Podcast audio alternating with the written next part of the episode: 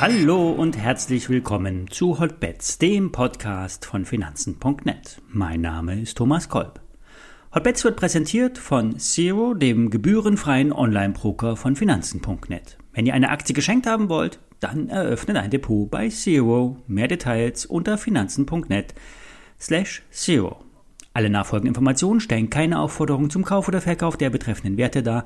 Bei den besprochenen Wertpapieren handelt es sich um sehr volatile Anlagemöglichkeiten mit hohem Risiko. Dies ist keine Anlageberatung und ihr handelt wie immer auf eigenes Risiko. Morphosis hat heute die Aussichten konkretisiert und versucht mit dem Newsflow die Aktie aus dem Keller zu bekommen. Das Biotech-Unternehmen erhofft sich für das Krebsmedikament Monjuvi weitere Umsatzgewinne, äh, vor allen Dingen in den USA. Hier rechnet Morphosis mit Einnahmen im Bereich von 110 bis 135 Millionen Dollar. Nach Abzug der Kosten wird der Gewinn mit dem US-Partner Insight 50-50 aufgeteilt. Im letzten Jahr wurden knapp 80 Millionen Dollar umgesetzt. Im letzten Quartal, war, im letzten Quartal waren es allerdings bereits 23,6 Millionen ähm, US-Dollar, Tendenz steigend. Monjuvi war auch der Grund, warum die Aktie der Planeca Biotech-Firma unter Druck geraten ist. Während der Pandemie war der Zugang zu den Klinikärzten gehemmt und der Medikamentenvertrieb konnte die Vorteile der, äh, des Medikamentes nicht umsatzwirksam anpreisen. Auch die Analysten von Morgan Stanley hatten ursprünglich mit besseren Absatzprognosen gerechnet.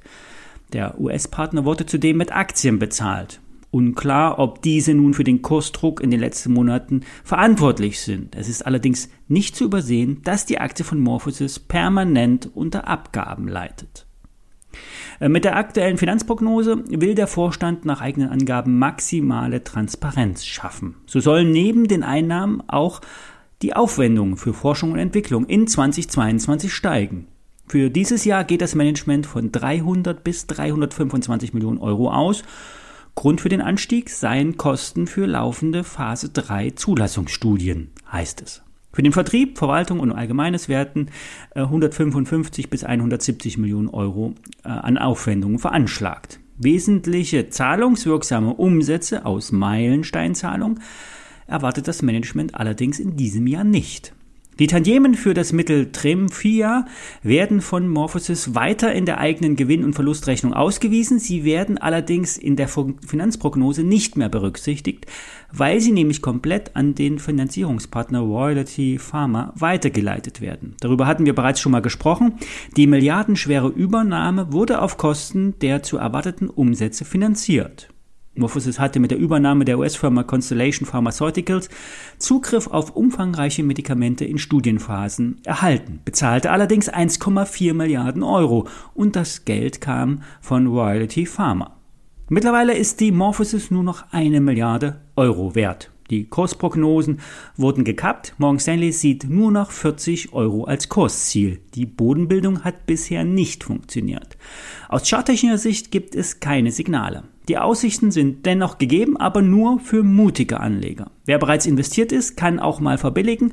Allerdings darf die Positionsgröße zum Gesamtportfolio nicht zu groß werden, egal wie verlockend der Trade scheint. Einen Ausblick hat ebenfalls äh, FlatEx de Giro bei einer Analystenkonferenz gewährt.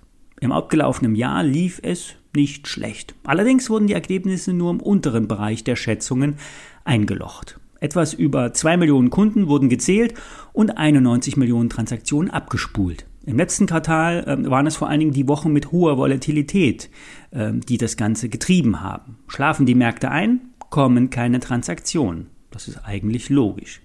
Die mittelfristige äh, Strategie von FlatEx Chiro richtet sich aber nicht an kurzfristigen Entwicklungen aus. Mittelfristig sollen die Marketingaktivitäten intensiviert werden.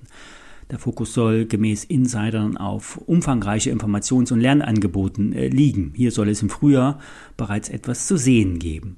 Die Prognosen für die Financials kommen ungewöhnlich konservativ rüber. Normalerweise legt der CEO Frank Niehage die Latte immer sehr hoch.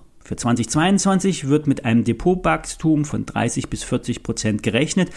Das wären dann 2,7 bis 2,9 Millionen Kundenaccounts. Die Transaktionen werden auf 95 äh, bis 115 Millionen Euro, 15 äh, Millionen Trades äh, geschätzt. Das ist in etwa, das ist in etwas, etwa dem, was auch in den letzten Quartalen schon gelaufen ist, wenn man das hochrechnet. Sollte es also ruppig an den Börsen werden, steigen auch die Trades überproportional. Ab nächste Woche will das Management zu einer Roadshow in, den, in die USA fliegen. Niehage und sein CFO werden hier sicherlich eine gute Figur abgeben, denn Niehage war lange bei internationalen Banken tätig und kennt sich auf, aus dem, auf dem Terrain ähm, der Finanzmärkte bestens aus. Für deutsche Verhältnisse ist der Broker mit 2,1 Milliarden Euro hoch bewertet. Aus amerikanischem Blickwinkel ist noch ein Aufschlag möglich. Börsengeflüster ist ein Daueroptimist bei FlatEx Giro kaufen, lautet hier das Rating. Das war's für diese Woche. Wir hören uns Montag wieder, dann mit dem Trade der Woche.